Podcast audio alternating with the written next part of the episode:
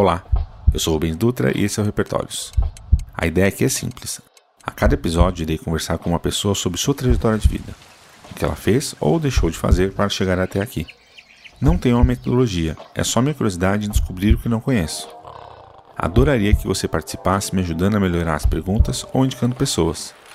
Se quiser, os links estão na descrição do episódio e no site repertórios.com. Assim, ampliamos juntos nosso repertório. Vamos para a conversa?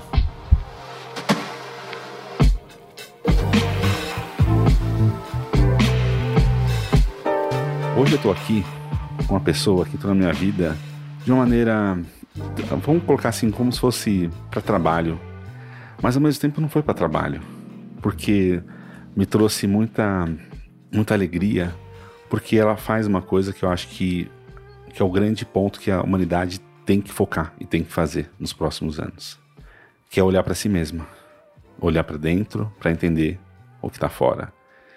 Então a Roberta foi uma pessoa assim, uma, uma grata surpresa, que eu ajudei a construir um podcast, que é um podcast que assim, é, você tem que ouvir.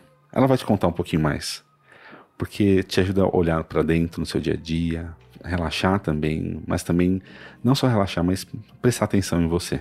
Então assim, por que, que ela está aqui é isso. Agora, quem é você? Essa pergunta é a pergunta de um milhão de dólares, né? a gente souber quem a gente é um dia. Um, porque eu não sou, né? Eu vim me construindo e eu estou agora, né? Então, na minha construção, eu estudei medicina, porque eu sou muito curiosa, isso eu sou, assim, né? Eu sou super curiosa e eu gosto de saber como é que as coisas funcionam. Porque eu acho que quando eu consigo entender como elas funcionam, eu também ganho um certo domínio sobre elas e posso então traçar o caminho que eu quero e não aquele que o instinto ou a própria natureza me dá.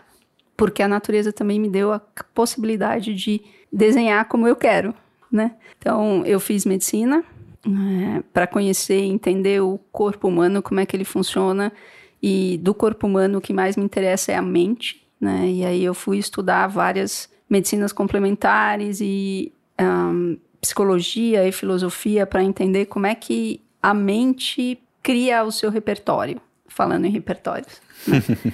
e aí hoje eu faço mindfulness, estudei mindfulness, que é um, uma ferramenta que ajuda a gente a focar a atenção e descobrir como você usa a sua mente para programar o seu cérebro.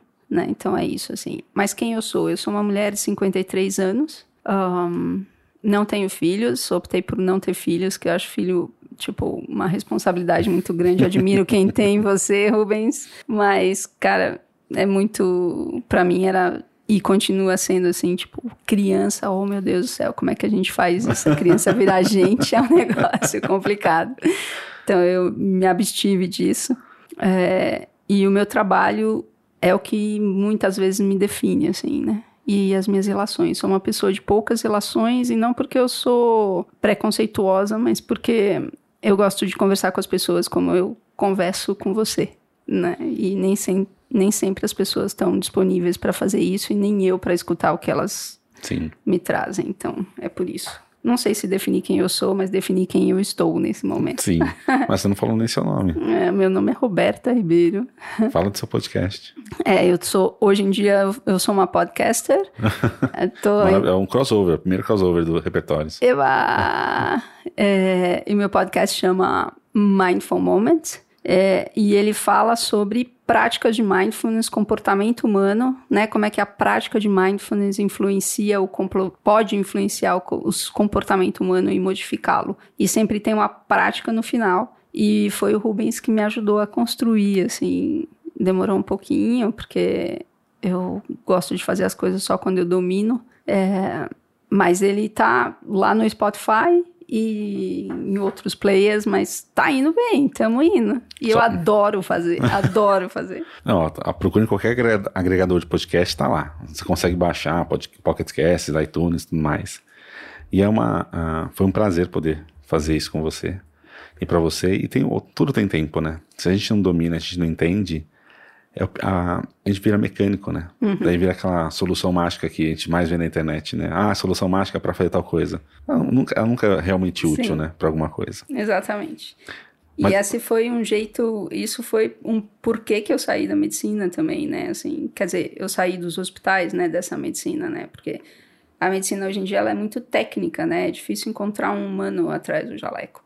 Então, é, isso para mim me incomodava muito e foi por aí que eu saí. E eu acho que eu continuo fazendo medicina de um outro jeito agora, né? Sem jaleco, sem proteção. E quero agradecer a oportunidade de estar aqui falando com você, Rubens, porque eu adoro falar com você. agradecer, eu que tenho que agradecer. É um prazer sempre falar. Assim, eu comecei esse podcast também por conta de. Eu adoro falar, adoro conversar com as pessoas. Uhum. E é mais um jeito de falar com mais pessoas ainda. Assim. Então, Delícia. obrigado de novo. Eba. Mas tem uma. Eu, esse aqui é mais esclarecer. A gente está falando de esclarecimento e entender as coisas. E tem algumas perguntas mais chaves que eu sempre faço. Mas que é que são coisas que me, me sempre me pegam. Que eu vejo muitas, muitas vezes a gente tendo esse problema de definir. É, e para mim tem algumas perguntinhas, mas vamos lá. Ah, que quando a gente fala certo e errado, qual é o jeito certo de viver, o jeito errado de viver, para cada pessoa é um jeito. Uhum. Eu quero entender o que, que para você, quem te ensinou o que, que é certo, o que, que é errado, quem te colocou esses, esses valores. Um, bom, é, certo e errado para mim é como para você, eu acredito. A gente estava conversando aqui há pouco tempinho, tentando definir né, essas coisas de certo e errado. Mas certo e errado é, é uma nuvem, né? Não é exatamente um lugar onde existe um limite claro. É, e o certo e errado também depende da, uh, do momento e da situação na qual você se encontra, do contexto. Sim. Né? Então, o certo e errado, para mim, ele não, ele não é categórico, né? Ele é flexível e maleável. Quem que me ensinou isso, acho que começou com a minha mãe, né? Minha mãe é uma pessoa que tem. Uma mulher que tem 81 anos e ela acabou de ser madrinha de um casamento gay, assim, tipo, what? né? Assim, que, que é isso, né? É, de, tão, de tão flexível que ela é, assim. É, e acho que começou com ela, mas acho que a vida me deu muito isso, né? De poder testar e as minhas certezas não serem tão certas assim, né? Os meus certos não serem tão certos assim. E acredito que a minha própria, meu próprio, minha própria curiosidade, vontade de entender o que, que é certo e o que é errado, o Sim. que é certo e o que é errado, me trouxe a esse lugar de descobrir que não existe exatamente certo e errado, mas existe aquilo que é possível a gente observar e ser o mais humano possível, né? Que é Sim. o que traz o mindfulness, né? E aquilo é certo para mim naquele momento, não porque exatamente é certo, mas é porque o meu corpo e a minha biologia responde desse jeito, que é o certo para mim agora, Sim. né? Então, não sei se respondi a pergunta, mas acho que é Respondeu é do seu jeito, cada um respondeu do seu jeito. Mas seguindo esse parâmetro que você colocou, é, quais foram os principais erros na sua trajetória que te ajudaram a chegar e ser quem você é? Porque o ponto é assim, né? A gente, quando a gente é muito novo, a gente acha que a gente só vai acertar. E só uhum. os acertos são, contam. Uhum. Só que depois de uma certa idade, a gente, a gente, vê que só os erros, na verdade, que contam mais, né? Exato. Pra gente falar, chega, ter uma trajetória boa. Que, quais foram uhum. os principais erros que te ajudaram a crescer? Então, o primeiro deles, eu acho que foi fazer medicina. Não foi exatamente um erro, mas foi um erro num, foi um erro de cálculo, assim. Porque quando eu fui fazer medicina, eu entendi que eu iria ajudar as pessoas. E o que eu encontrei na medicina é eu ajudo as pessoas a curarem doenças, quer dizer, nem curarem, mas viverem melhor com as doenças que têm. E aí, dentro, quando eu descobri isso lá no quarto ano, eu comecei a estudar física quântica, porque é tipo, é, tipo, não é por aqui o caminho.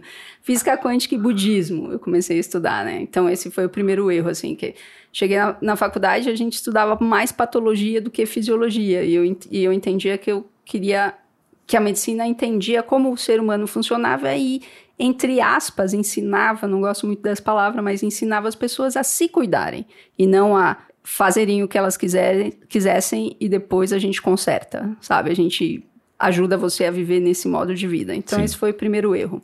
É, Aí eu tive que fazer uma escolha que era, tá bom, dentro de tudo que eu tenho aqui da medicina, eu preciso escolher alguma coisa. E aí, esse não foi um erro, foi um acerto, fazer infectologia, porque aí eu descobri como é que a gente, como é que o ser humano não está sozinho e nem é um monte de célula só, né? A gente tem mais organismo dentro da gente do que célula que ajuda a nossa vida, né? Então isso me trouxe uma outra perspectiva da coisa.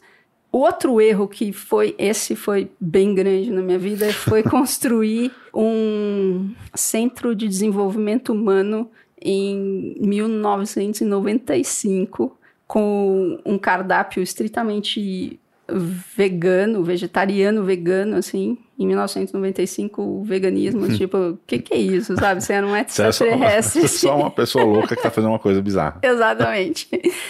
E esse centro de desenvolvimento humano tinha um restaurante, tinha uma loja de produtos naturais, no, era um sobrado.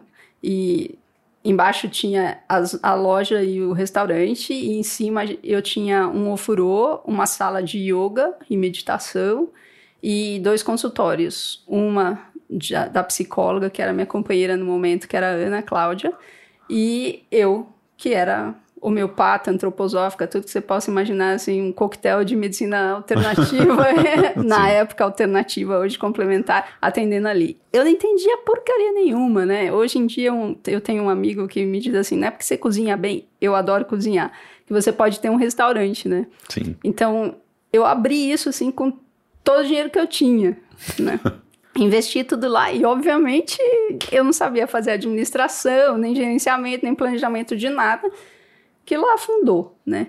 Até que a gente segurou bem durante cinco anos, a gente foi de 95 a 2005, mas era muito incrível. A gente construiu o melhor cenário, a melhor coisa, tudo do bom e do melhor, assim, o mais bacana, mas isso foi um erro gigante. Eu saí de lá, é, tipo, com a roupa do meu corpo, literalmente, assim, sem lugar para atender, porque a minha relação também acabou, e aí, assim, tipo, era término de relação, término de negócio, término de tudo. E nossa, foi a época, uma época bem difícil na minha vida.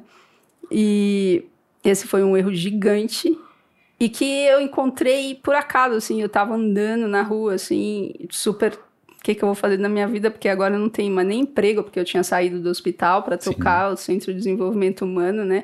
E não queria voltar para o hospital, porque é, isso talvez seja outro chope, como diz uma amiga minha, que tem um jeito de você estar tá no hospital e estar tá inserido no hospital e coisas que você precisa seguir determinados protocolos que são, para mim, assim, abusivos. Então, eu tinha saído do hospital e me comprometido comigo mesma que jamais voltaria a trabalhar num hospital, né?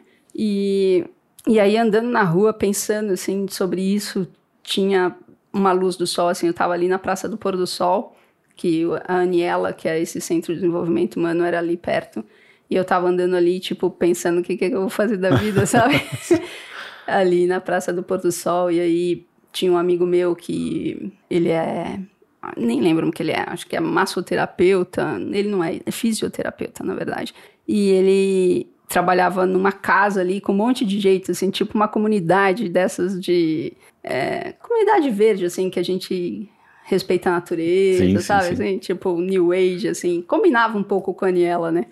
E, e aí eu fui visitá-lo, então eu lembro de tocando a campainha, assim, e, e perguntando, Gustavo tá aí? Eu queria falar com ele. E quando eu entrei na casa, assim, aquela uma casa térrea daquelas do, de Pinheiro, sabe? Casa térrea gigante, assim, com um monte de quarto e um monte de gente ali. E aí o Gustavo me atendeu e me ofereceu, falou, ah, tem uma sala aqui, ó, que é uma sala, tipo, um por um, assim, que tinha uma, outra, uma massoterapeuta atendendo, ela falou, ah, ela não atende todos os dias, ela pode é, rachar a sala com você, né, você vem pra cá e tal. Aí eu falei, ah, talvez seja um bom começo, não tem outra alternativa mesmo. Vou ficar por aqui. Então, Sim. esse foi um grande erro e a Aniela foi um dos maiores erros da minha vida, eu acho. E que me ajudou a entender que não é porque eu sei cozinhar que eu posso abrir um restaurante, né? Então, isso foi outro, foi um grande erro na minha vida. É que separar as coisas, né? Separar o, o nossa vontade também do que a gente pode ou não fazer é, um, é uma É que a gente tem que olhar pra gente e conseguir entender que a gente tem, uma, tem limitações, né? E às vezes é difícil a gente, a gente ver que a gente tem limitações. Ah, a gente só vê que tem limitação na hora que a gente encontra a limitação, né? É, se a gente não encontra o limite Sim, sim. e a gente não consegue reconhecê-lo, né? Então, essa, esse foi o aspas erro, né? Que não foi exatamente erro. Um, que mais? Acho que esse foi o maior, viu? Não, É assim, tipo, mas que me, me, me fez entender, assim, que existem outras qualidades que a gente precisa desenvolver, que eu precisava, tô falando de mim, né? Que eu precisava desenvolver para chegar aqui aonde eu tô, né?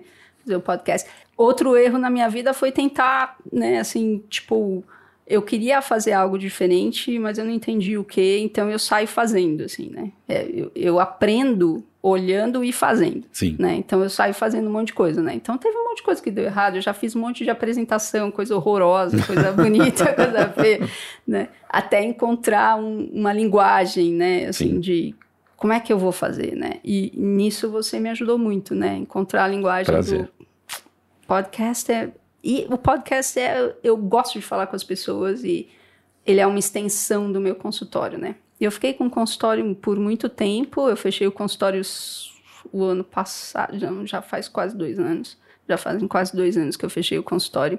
E talvez esse também tenha sido um erro, fechar o consultório, ainda não tenho certeza.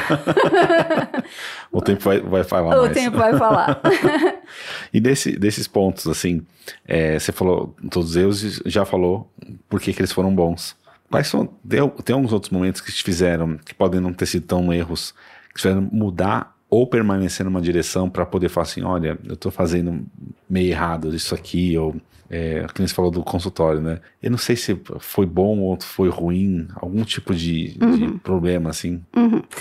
É, toda, toda decisão que eu tomei e tomo na minha vida. Não, quando eu era mais nova, né? Como você disse agora há pouco tempo, né? Quando a gente é novo, a gente acha que a gente só vai acertar. Então eu tinha mais certezas quando eu era mais nova, né? Agora que eu tô ficando mais velha, eu tenho mais dúvidas do que exatamente certezas, né? Sim. E eu, eu penso que todas as vezes que eu decidi algo, eu decidi sem saber se era o certo ou errado, né? Entre aspas, certo e errado, né? Se era o caminho certo ou errado. Eu decidi, num, quando mais jovem, num impulso, né? Hoje eu consigo sustentar mais tempo esse impulso hum, e deixar que a decisão nasça em mim e não exatamente que eu decida.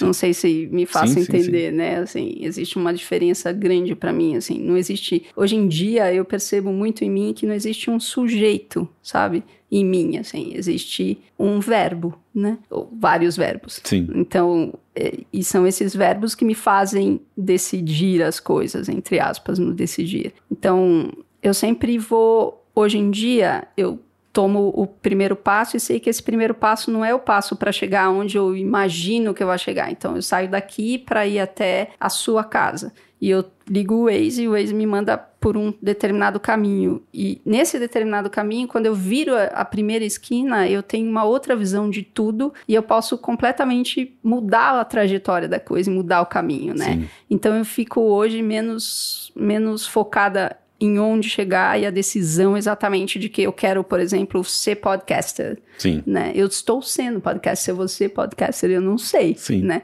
Mas isso me direciona para para fazer o que eu estou precisando fazer e quem sabe ali na frente eu vou ver um outro cenário, um outro caminho, uma outra solução que eu não estou pensando nesse momento. É que você não sabia que existia, né? Exatamente. Até chegar lá, né? Exatamente. É, é que esse, esse é um, um dos pontos, né? Que a, quando você traça demais o, o caminho, né? Que nem eu tô falando mais cedo, né? Um pai que com um ano, de, com a criança com um ano de idade, é uma mãe que tá pensando no vestibular do filho, ele tá tão engessando a Exato. vida dessa, dessa criança que não, não vai dar certo, né? Uhum. Em algum momento vai ter uma frustração por N razões, porque é, a menina quis ir pro exército. Falei, nossa, mas por que você quer ir pro exército? Falei, pai, eu quero ir pro exército. Falei, mas é uma coisa idiota. Falei, não é idiota, é o caminho dela. Exato. O caminho de cada um é o caminho de cada um, né? Por mais que a gente possa, no nosso, para nossa vida ser um caminho esquisito, é que eu acho que esse é um dos pontos da frustração, né? Dos pais que quando ah, o filho vai fazer alguma coisa ou faz alguma coisa que é muito diferente do que ele esperava, quebra, fala, por que você está nervoso ou nervosa? Porque simplesmente é a vida dele. Se sua, sua filha ou seu filho quiser virar, virar garoto de programa, É a escolha dela. Uhum. O ponto é se é certo ou errado. Certo ou errado, você colocou os valores certos, fez as coisas certas. Ou como que ela vai fazer a vida dela ou dele é tão irrelevante que. Uhum. Só que essa frustração nossa que é um problema, né? É que a gente se identifica com a caixa em vez de se identificar com o conteúdo, né? Sim. Então, é, é, foi muito difícil para minha mãe, por exemplo, né? A minha escolha sexual foi uma, uma questão para minha mãe, né? Porque eu sou a única filha, né? Sou a filha mais velha, os outros dois eram são meninos, né?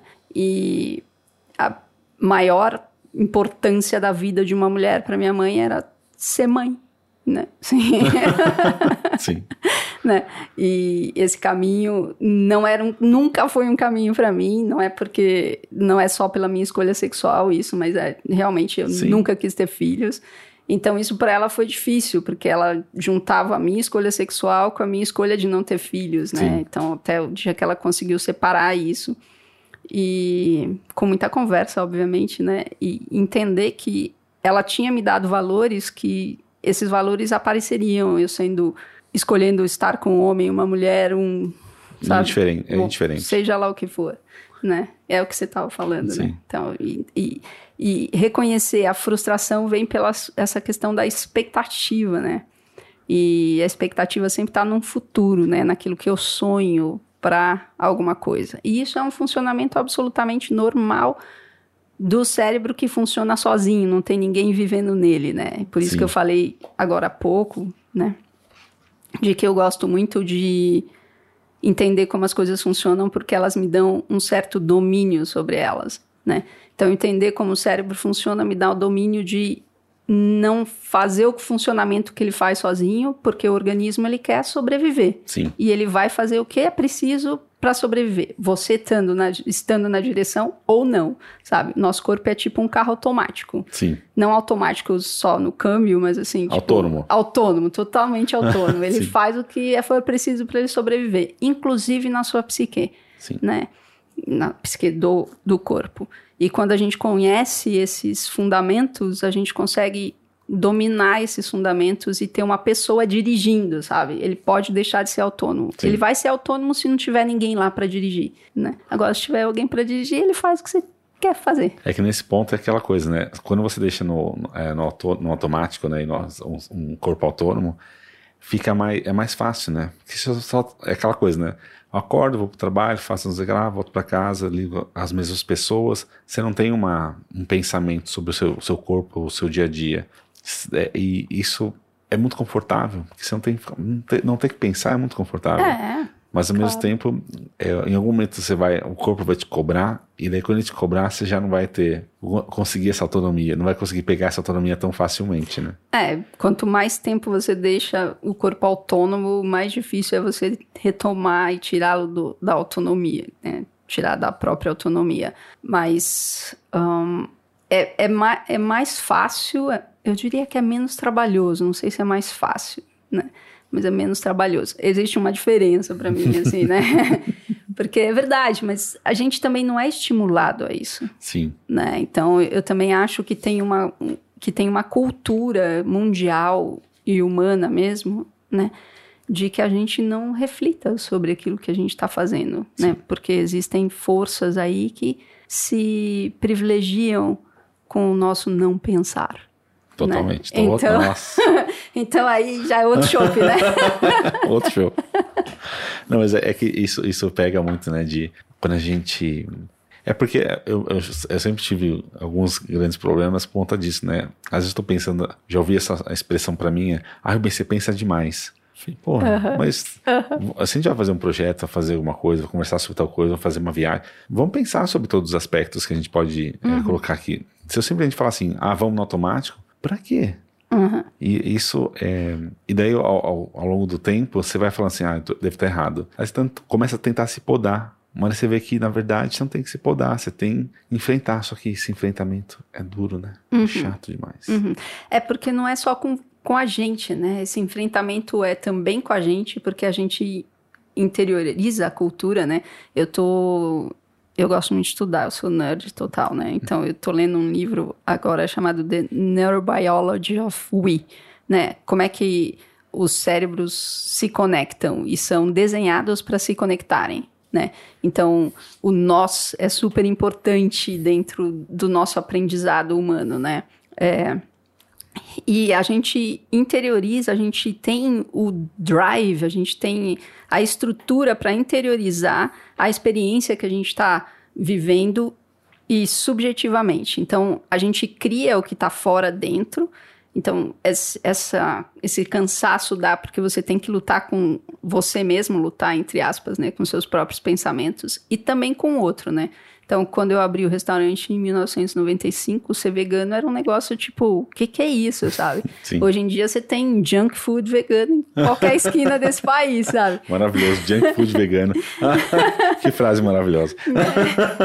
Teoricamente, sim, sim. vegano deveria ser uma coisa saudável, né? Não, virou um negócio que o cara virou repete, um repete é. tudo, né? E virou um mercado, e tudo vira um mercado. Sim. É, e tudo bem, eu não, não tenho nenhuma questão em relação a isso, mas como é que a gente está utilizando isso? Sim. Né, porque a utilização dos mercados é uma utilização de. de usurpar as coisas. Né? Exatamente. Né? É, de privilégios e, e receber, tirar do outro, como você falou, usurpar, né? Tirar do outro aquilo que lhe pertence, que é o tempo. Né? Não tem nada mais precioso do que o tempo na nossa vida, né? Sim. Até o Itaú diz que ele cuida das coisas para você ter tempo para você fazer o que é importante na vida. É, o Itaú estou preocupado com isso, realmente. um banco que não faz absolutamente nada, só guarda o dinheiro das pessoas, tem um lucro maior que todas as empresas que fazem alguma coisa para a humanidade. Pois é.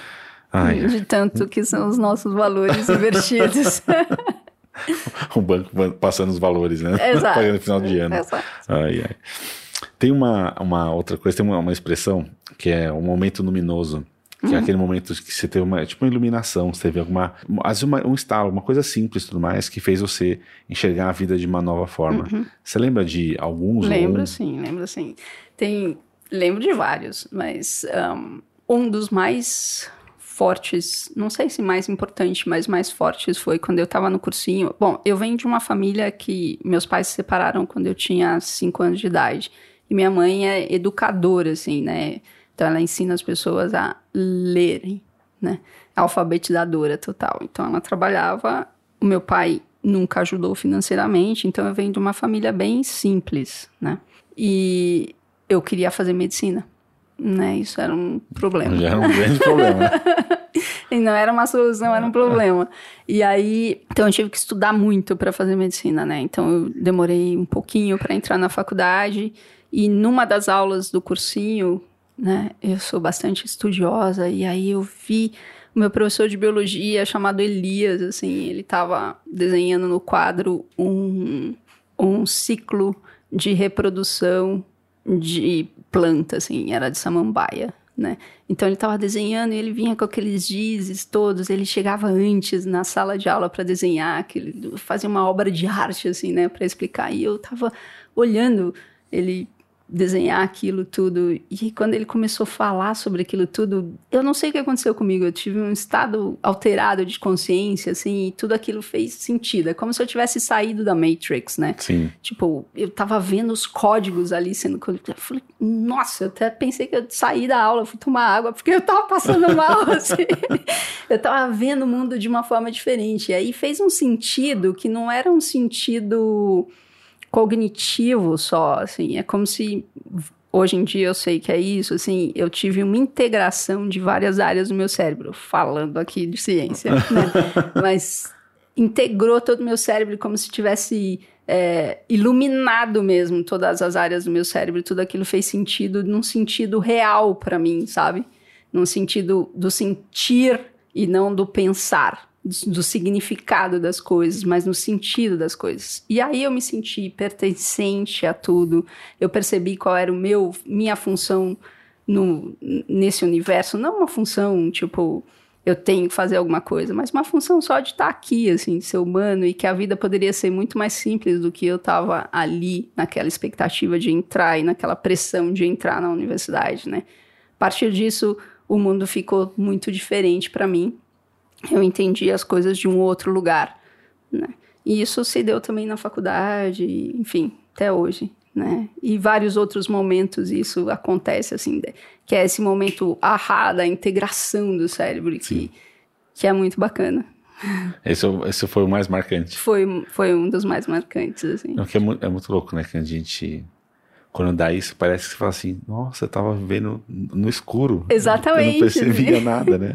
Exatamente, é, tava entendendo que, pô, esse ciclo aí é uma coisa que eu tenho que para que que eu tenho que guardar isso, sabe? É a mesma coisa que entender que 2 e 2 são 4, né? Assim, claro que na base 10, Sim. tá? Né? Mas 2 e 2 são 4, assim. O que que é 2? Eu não sei exatamente o que é 2, eu sei o que ele significa, mas quando tem essa integração do cérebro, eu entendo o que é 2 sem às vezes até poder comunicar o que, que é exatamente esse dois, mas eu sinto isso, né? Sim. Isso passa a ser uma experiência ser seu, né? subjetiva. Né? Exatamente, né? Passa a ser uma experiência subjetiva. Pô, entendi, né? O que, que é um buraco negro, sei lá, qualquer coisa assim, né? Então, é, esse foi um dos mais marcantes. Tem um que é quando eu era muito criancinha, é, tinha, sei lá, sete anos, eu sempre gostei de estar nos telhados, né? Eu gostava de subir em coisas, assim. E eu tinha um abacateiro.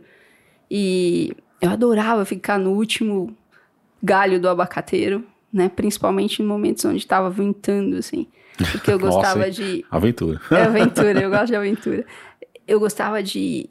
Aquele momento era um momento onde eu, eu, eu dizia na minha infância, né? Que era um momento onde eu encontrava o tal de Deus que eu ouvia por aí, né? Porque eu, me, eu sentia o vento passando por mim uhum. né, balançando na árvore, aquele balanço da árvore que eu balançava junto, o vento passava por mim e normalmente eu estava em casa no pôr do sol, assim, então eu me lembro desse dia, assim, vendo o sol se pôr, ou seja, a terra girar e eu balançando ali e sentindo o vento passar literalmente por mim, né? Assim, então era um momento bem iluminado, assim, para mim também, né? Onde tudo faz sentido. Maravilhoso. E daí a gente volta para uma coisa, é que esse me, me, persegue porque eu gosto muito de saber quando a gente está sendo é, besta, né? que assim, que, até a toda momento, hora, você é, quer dizer. Exatamente.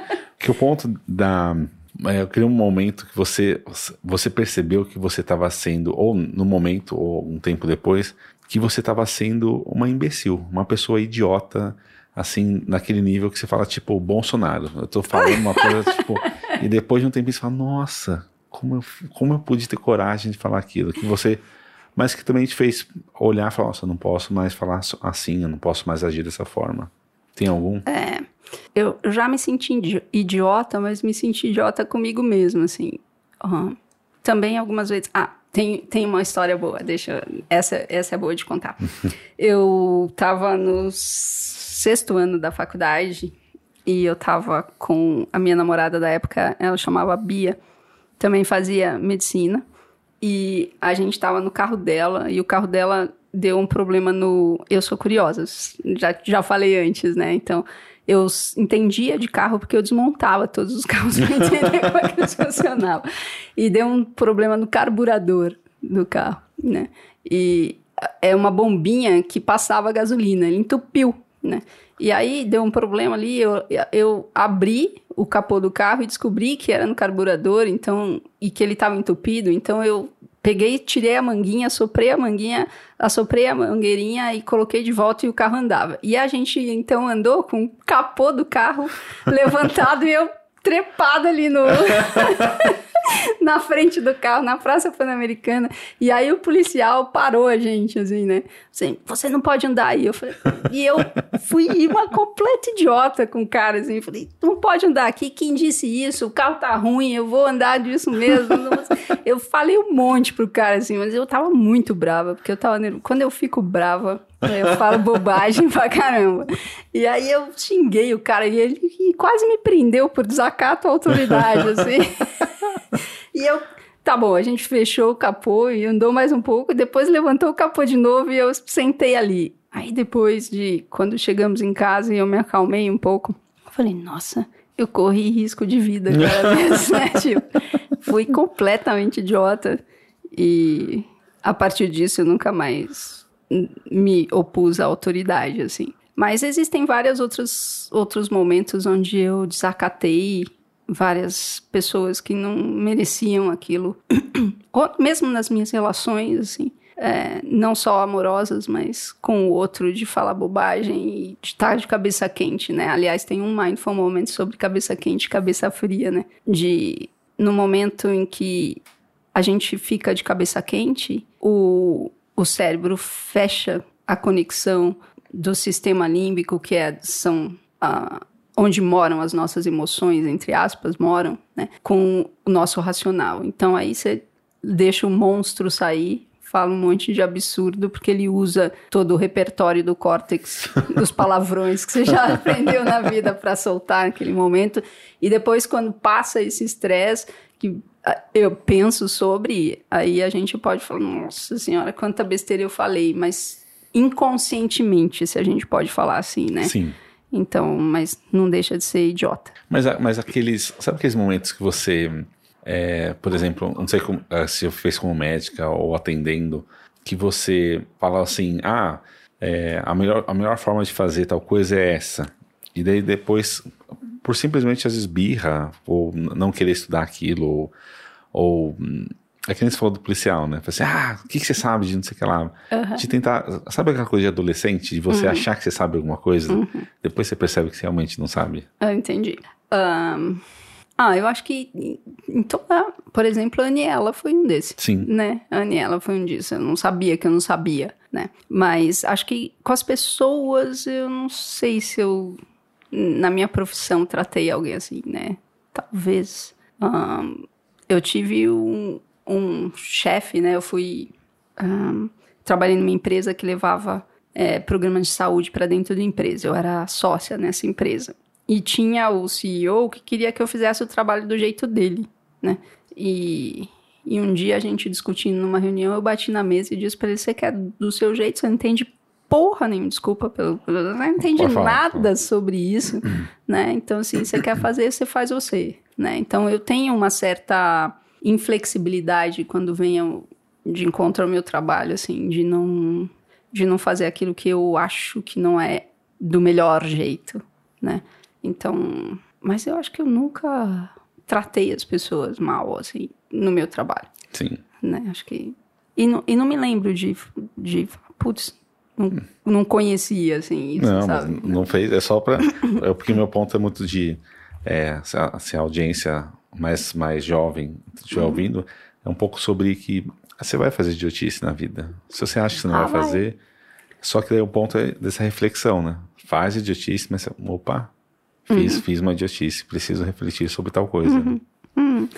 Ah, no, nas relações isso acontece todo dia, né? Sim, nossa. De você responder mal, de você falar bobagem, de... isso acontece todo dia. E de saber também, né? É que eu sempre como eu disse anteriormente, né, assim, eu não faço nada se eu não domino, né, se eu não sei o que eu estou fazendo. Então, acho que isso é um pouco difícil, assim, né. Eu fico muito tempo estudando, até que as pessoas me dizem, né, muitas pessoas me dizem que eu demoro muito para fazer as coisas, né, para tomar uma decisão, para começar um novo projeto. É porque depois da Daniela eu penso bastante essas coisas. É que tem um investimento de tempo e financeiro é, que exatamente. foi. Exatamente. Foi, né? Mas esses, são pontos bons, né? De a gente. Acho que é a reflexão, acho que é a coisa mais, mais importante. Às vezes o tem, é que o tempo de cada um é diferente, né? Uhum. Assim, o tempo demora demais. Qual, sobre, que, sobre qual parâmetro, né? Uhum. Esse é o. Eu, no meu caso, tem várias coisas que demoram anos. Eu fiquei, tive, tive o Mindfuck, é, que acabou em 2015, 2016. É, eu fiquei praticamente dois anos sem lançar nada. Eu falei assim, mas eu não quero lançar qualquer coisa.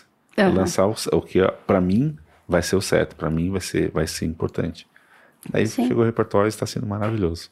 É, e até porque a gente nunca faz nada pelo outro, né? Entre aspas, Sim. né? Assim, a melhor coisa que a gente pode fazer pelo outro é fazer tudo pela gente mesmo. Sim. Né? E aí acreditar que o outro também pode fazer o que é melhor para ele, né? Total. E você tem uma alguma direção que você tá, quer tomar, algum legado que você queira deixar, é, que você queira falar assim, ó, no dia, no dia que me for, eu deixei isso para as pessoas. Pode ser para a sua família é, mais próxima ou para a humanidade. Um, o legado que eu quero deixar é, não sei se isso de repente é muito assim, é um julgamento meu também, é viver a vida de uma forma plena, sabe? É, então eu gosto de eu mesma ser a cientista de como fazer isso comigo mesma e a partir do que eu faço e vivo, né, poder inspirar outras pessoas a seguirem o mesmo caminho. Então, se, eu, se existe um legado que eu quero deixar é que a gente viva plenamente, né, o momento presente e plenamente com domínio sobre esse corpo que a gente recebeu, né, do do improvável, vamos falar assim, né? E o quanto a gente pode fazer com ele, não só em prol do outro, mas antes em prol da gente mesmo, né? E poder criar uma sociedade mais equânime que começa com cada um de nós é, observando as nossas próprias preferências, é, não é mudando as preferências, mas observando e lidando com cada uma delas. Um, a gente pode também entender e ganhar empatia de de estar tá no lugar do outro e compreender o que é para o outro e deixar de sonhar o que a gente um, gostaria que o outro fosse, né? E como diz Gandhi, ser a diferença que a gente quer ver no mundo, né? Acho que essa é, acho que é por aí o legado que eu quero deixar. Só quero que você me fale o que, o que, que para você é viver plenamente. Para mim, viver plenamente é eu poder fazer a escolha, sabe? E eu parar de acreditar no livre, livre arbítrio e realmente ter o livre arbítrio de poder me entender, poder entender o que é que esse corpo de Homo sapiens me oferece, quais são as possibilidades que eu tenho de estar tá inteira no que eu estou fazendo. E inteira no que eu estou fazendo é sem interesse no que isso pode me trazer, mas simplesmente absorvida no que eu estou fazendo agora, né? E para a gente colher qualquer coisa, a gente precisa plantar. Sim. Né? E claro que a gente vai plantar para poder colher, mas a semeadura, diria minha mãe, ela é facultativa. Sim. Né? A colheita é obrigatória. então, assim, tipo, prestar atenção no que você está plantando aqui, a colheita é só um, uma questão de tempo. Sim. Né? Então, e eu vejo que muita gente, né, que a nossa sociedade tem o olho lá, o foco na colheita. Sim. Né? Então, se a gente trouxer uh, o foco para a semeadura, isso é para mim é tá pleno, né? Tá aqui agora sem nenhum interesse no próximo momento, mas única e exclusivamente uma curiosidade no momento presente. Isso é. é. isso que você falou, é basicamente o processo de estudar, né? É você estudar aquilo que você quer estudar, não o que o mercado precisa absorver, uhum. coisa do tipo. Porque é, quando você falou de todo esse processo de, da vida plena, eu fiquei pensando, pensando, e é muito disso, né? Você falou, porque eu, a, as pessoas que querem fazer o sucesso pelo sucesso, elas nunca conseguem ter o sucesso real, né? porque elas não estão construindo, é, não estão fazendo, elas não fizeram a semeadura. Elas simplesmente, fala, alguém falou assim, ah, como uma árvore ali, com tanto de, de altura, que vai ser mó legal. Exato. Mas, é, mas você nem sabe, mas sabe do que, que é essa árvore? Você nem sabe como que, é, como que é semente.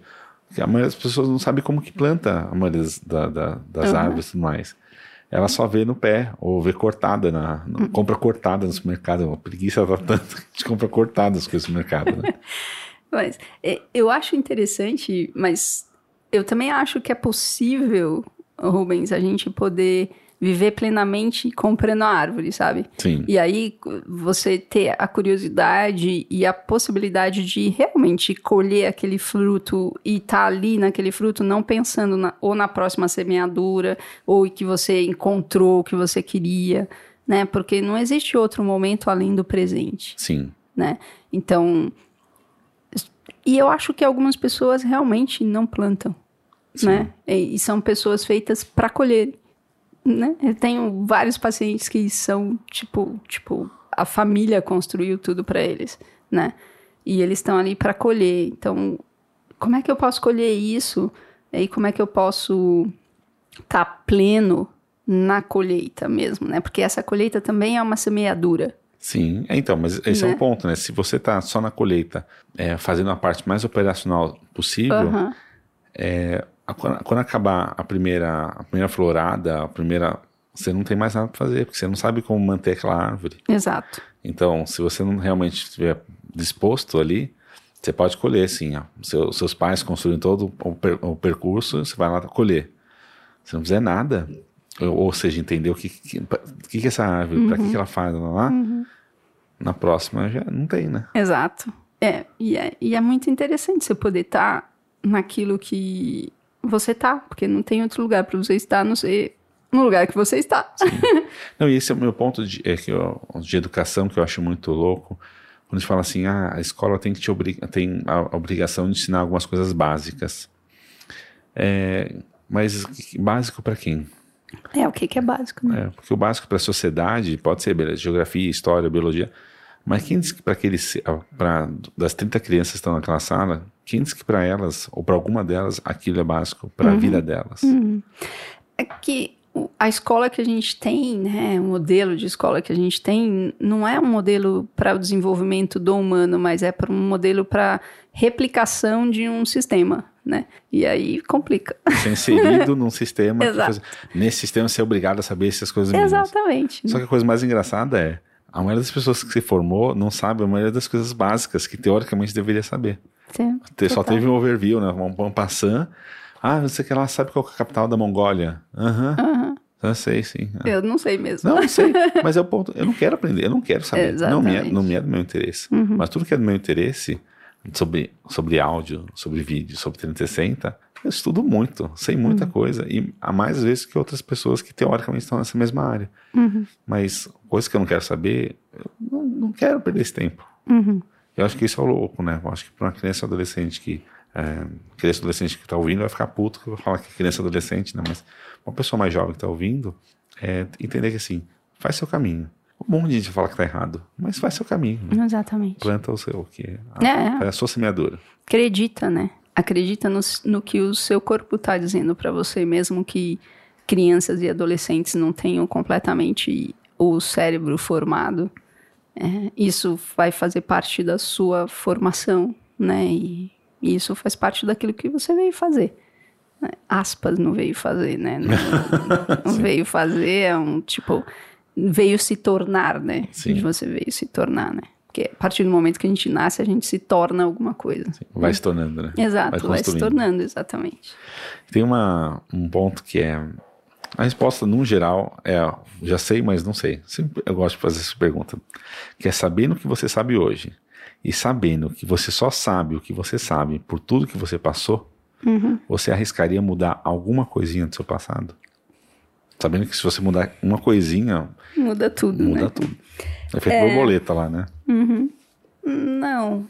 Não, porque eu acho que se eu quisesse mudar alguma coisa do meu passado, eu estaria numa expectativa, sabe? De ser exatamente diferente daquilo que eu sou, né? E eu descobri que eu não sou nada, né?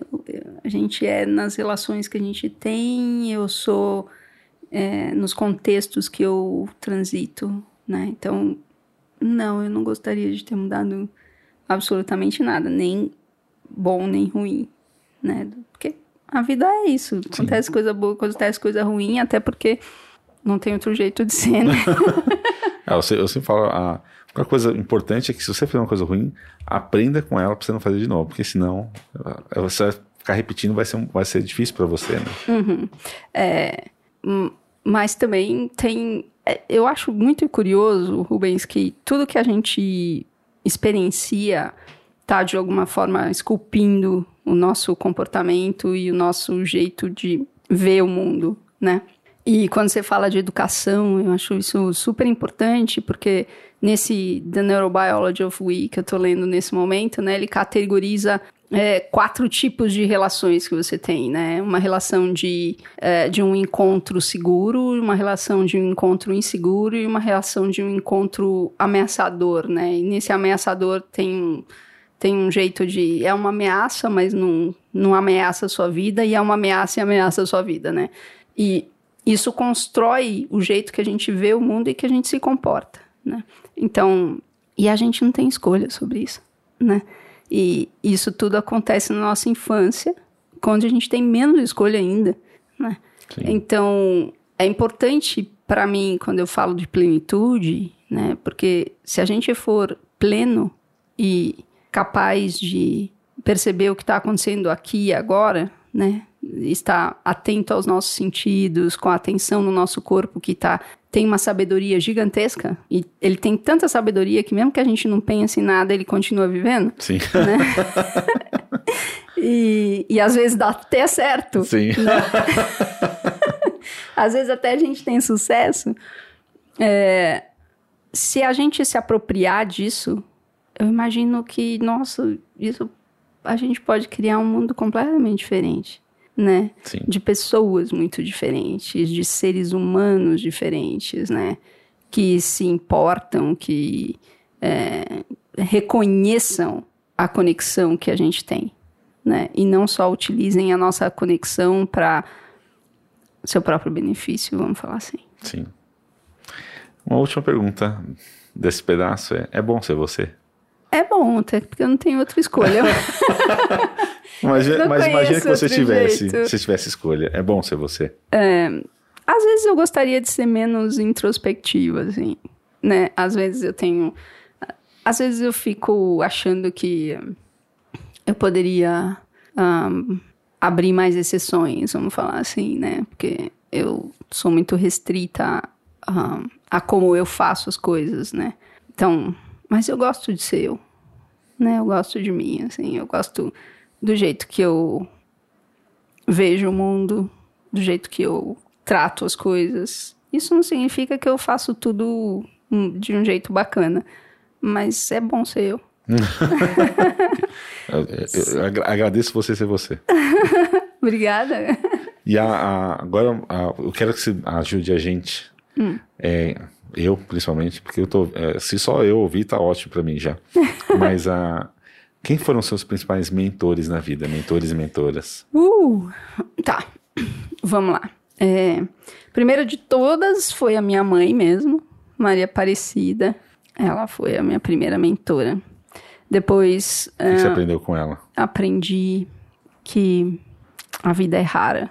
A- além de tudo, né? Assim, que uma mãe pode ensinar para o filho, Sim, né? sim, tipo, sim. da auto- autonomia. Mas aprendi que a vida é rara. É, depois, meus irmãos. né? O meu pai me ensinou muito também. Meu pai me ensinou que para sempre não é todo dia. né? E que para e que amor não é o suficiente. Meu pai me ensinou isso. Ahn, meu irmão do meio me ensinou que ah, não somos mor- não somos imortais e a gente pode morrer aos 21. É.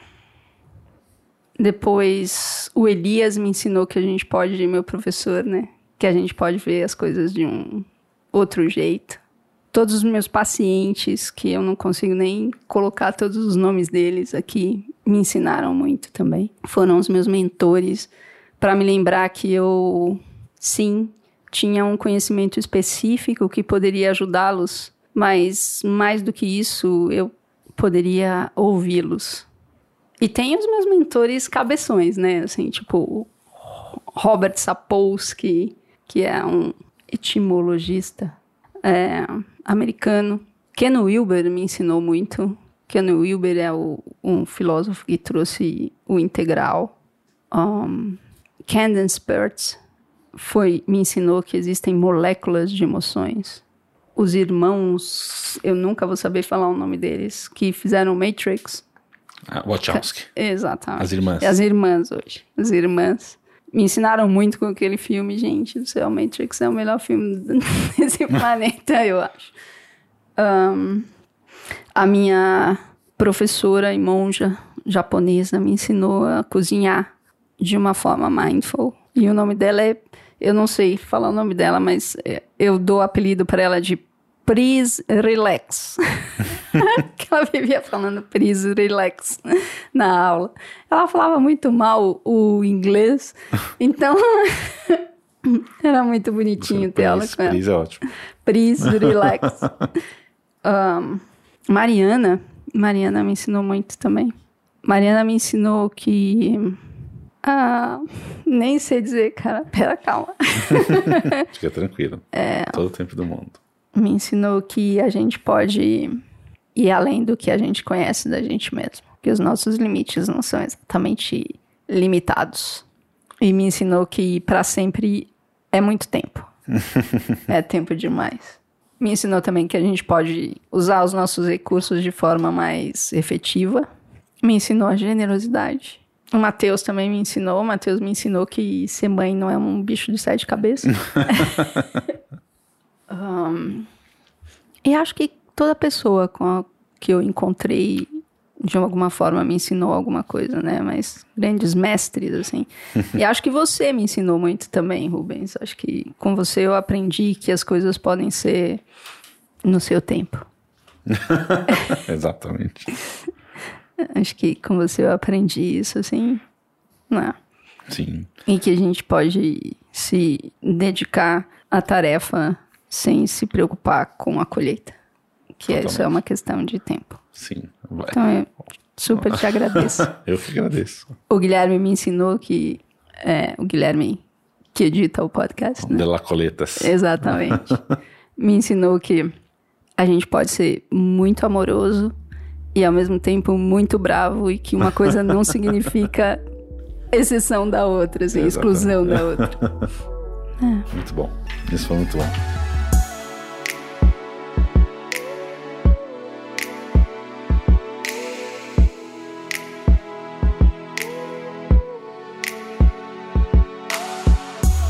E agora eu quero que você me fale é, algumas coisas para me ajudar a ampliar meu repertório nessa direção que você construiu o seu. É, livros, filmes, é, experiências, convivência, pessoas. O que, que você fala assim, ah, o que me fez me construir esse meu repertório, esse livro, aquele filme? O que, que... Bom, primeiro de todos, Matrix, Matrix, a trilogia inteira. Uh, e olhar para essa trilogia não como uma ficção científica, mas como uma possibilidade de olhar para o mundo de uma forma diferente, só, né? Uh, o, o Pequeno Príncipe. O livro ou o filme? O livro. o livro, O Pequeno Príncipe. E se a Mariana puder ler para você em francês, vai ser ótimo. uh, e aí vem Ken Wilber, com certeza. Ken Wilber tem um livro chamado Espiritualidade Integral. Fritjof Capra, ele tem um livro chamado O Tal da Física, que também explicou aquele momento de iluminação, assim, que é meio uma dança de Shiva. É, várias literaturas do budismo também me ajudaram muito. Tem uma trilogia é, hindu que eu adoro, infelizmente não tem em português, e é uma trilogia que conta a história de Shiva. Então, eu posso te dar e você coloca na descrição do. É, uma, é, é linda essa trilogia, é muito legal. Tem uma autora que é muito demais, que se chama. Ela escreveu A Contadora de Histórias. É Judge, é, Judge, Judge Picot. Eu vou te dar aqui, ó. Judge Picot. É, esse livro é muito incrível, todo mundo tem que ler. Esse livro fala sobre o nazismo, qual é o nome do livro? É A Contadora de Histórias. E é fenomenal. É uma obra de arte, gente. Eu, eu nem vou te contar porque você vai precisar ler. Vou te dar de presente, inclusive, já que a gente está perto do. É, esse é um livro. Tem um outro cara chamado Yuval Harari, que, puta, meu, precisa ler. Que esse cara escreveu dois livros, Sapiens e Homo Deus. Ah, tem 21 lições para o século XXI também. Também. É, muito bom. Tem que ler. Ah... Eu, fui, eu fui um. Quase que um, um, divulgador em 2016. Eu falava a todo mundo: lê o Sapiens, lê o Sapiens. Eu enchia o saco de todo Não mundo. é demais. Tem que ler o Sapiens, tem gente. Ler. Tem que ler o Sapiens. Ah, tem um cara chamado Daniel Siegel, que também tem que ser lido, que é esse que é o autor do Neurobiology of We mas ele tem vários uh, outros livros. Uh, pera, que eu tenho que lembrar aqui. Tem o. O pessoal vai ter um tempo aí pra ler tudo isso aí. Robert Sapolsky. eu gosto muito de livro, assim, eu escuto muito livro. Robert Sapolsky. Robert Sapolsky escreveu. Em português a gente só tem um livro dele que é alguma coisa dos primatas, mas em inglês você tem muita coisa dele, assim. E ele é muito bom. Ele é muito bom. Ele passou 30 anos na África estudando é, gorilas, macacos. Sim. E aí agora ele dá aula em Stanford hum, sobre neurobiologia. O cara é fenomenal. Assim. Maravilhoso. Ah, é, você falou Olha, de isso é uma, seriado. uma dica dentro da sua dica, que assim, que eu só aprendi depois de é, muito mais é, idade, que se você quiser conteúdo, você tem que aprender inglês. Tem que aprender, não tem jeito. Porque nenhum outro país do mundo traduz tantos livros para a língua é, inglesa quanto os Estados Unidos, porque assim, é, filosofia, é, a, a base é alemã, só que os Estados Unidos traduziu tudo. Tem diversas traduções. Em português tem algumas, sei lá. Uhum. Sim. Só que se você sabe inglês, você tem acesso a praticamente todo o conhecimento. Exatamente. E o, o TED, o TED Talk, TED Talk é um negócio que, meu, você tem muito conteúdo e tem muito conteúdo traduzido. Sim. Então tem uns puta cara fera lá, né? Assim, tipo, é... economista que eu adoro. Ah, não sei. ah, é verdade. Ele chama Charles Epstein. Charles, e ele fala da economia sagrada. Esse cara, se você não leu Rubens, você precisa ler. Ah, como escreve o nome dele. E ele tem. Ele não tem livro em português, mas ele já visitou o Brasil. Ele escreve sobre economia sagrada. É, meu, é demais. Ele, frase dele: a gente transformou todos os nossos recursos em commodities e todas as nossas relações em serviços. Nossa, maravilhoso isso aí. Você precisa ler o cara, o cara é demais. Ele faz palestra descalço, assim. Tem um cara que ele é. Ele é muito bom, tá em inglês também. Ele é um australiano que ele. Ele é um humorista. Vou lembrar. Bom, ele é muito bom, assim. O cara é muito bom. É, vou lembrar, já, já, já, já. Um, Vai estar na descrição do episódio, vai estar. Vai tá. Mesmo que eu não fale aqui, mas vai estar na Vai descrição. tá. Ele é muito engraçado, ele é muito bom. É, de seriado, que todo mundo gosta de seriado, né? Seriado. A Game of Thrones é demais. ele me ensinou muito, muito, muito. Ahn, me ensinou como é que você faz branded content. Serve pra alguma coisa. Ou Ah, tem um seriado muito bom que é, é, Explained. Esse seriado, ele fala de várias coisas muito bacanas, assim. Explained, tá no Netflix. Ah, tem um de cozinha que eu gosto muito, do ah, Pollack. Como ele chama esse cara? Eu sou péssima pra nome, como você pode perceber, né? É, que são, ele fez sobre os quatro elementos da cozinha. Cooked. É, Cooked. Você lembra o nome do autor, Rubem? Não, eu sempre, sempre esqueço. Pô, é, um, um minuto. Nada como o Google, né? o Google também é super importante, né? Se você não conhece, acesse o Google. Exatamente.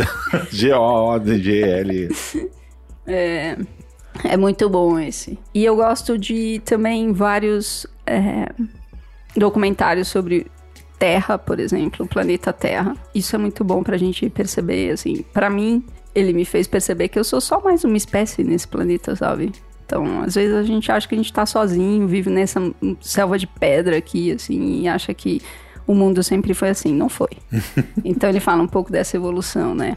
É, mais filmes, filmes Inception, é a origem, né? Sim. E tem um filme do Di- DiCaprio também, que é muito legal, chama Depois da. After the Flooded. After Flooded. É, After the Flood. É muito bom, assim, é, é um documentário. Ah, sim. É um documentário. Ahn, É da National Geographic. Aham, exato. Before the Flood. E tem um, um diretor japonês que eu adoro muito, que fez o Castelo Encantado? Não. É, Moving Castle. Fez Akira também.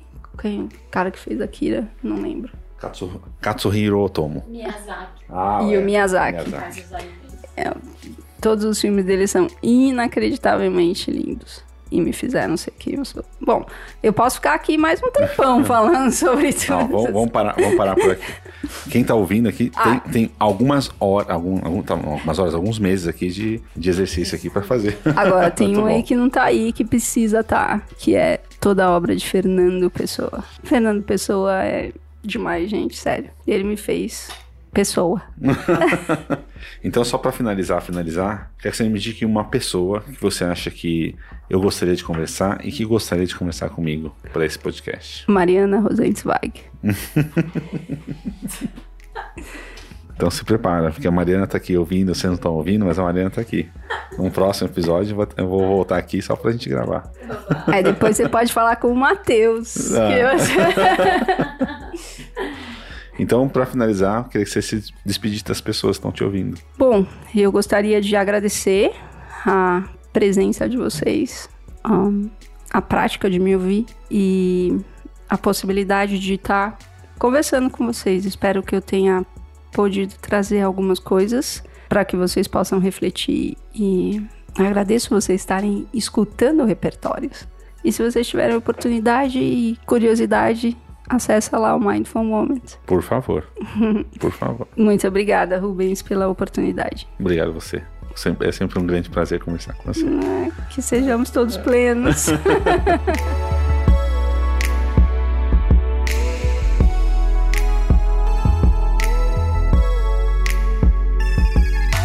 Para finalizar, só quero te lembrar de uma coisa. Todos os conteúdos que falamos durante o episódio tem link lá no post. É só acessar repertórios.com. E aproveita que está lá e me conte o que achou do episódio, o que passou pela sua cabeça enquanto você ouvia. Mas se quiser mandar uma mensagem mais privada, mande um e-mail para ampliar.repertórios.com. Você também pode indicar alguém para eu conversar. É só entrar lá no site e ir na aba Quero indicar alguém. Até o próximo episódio.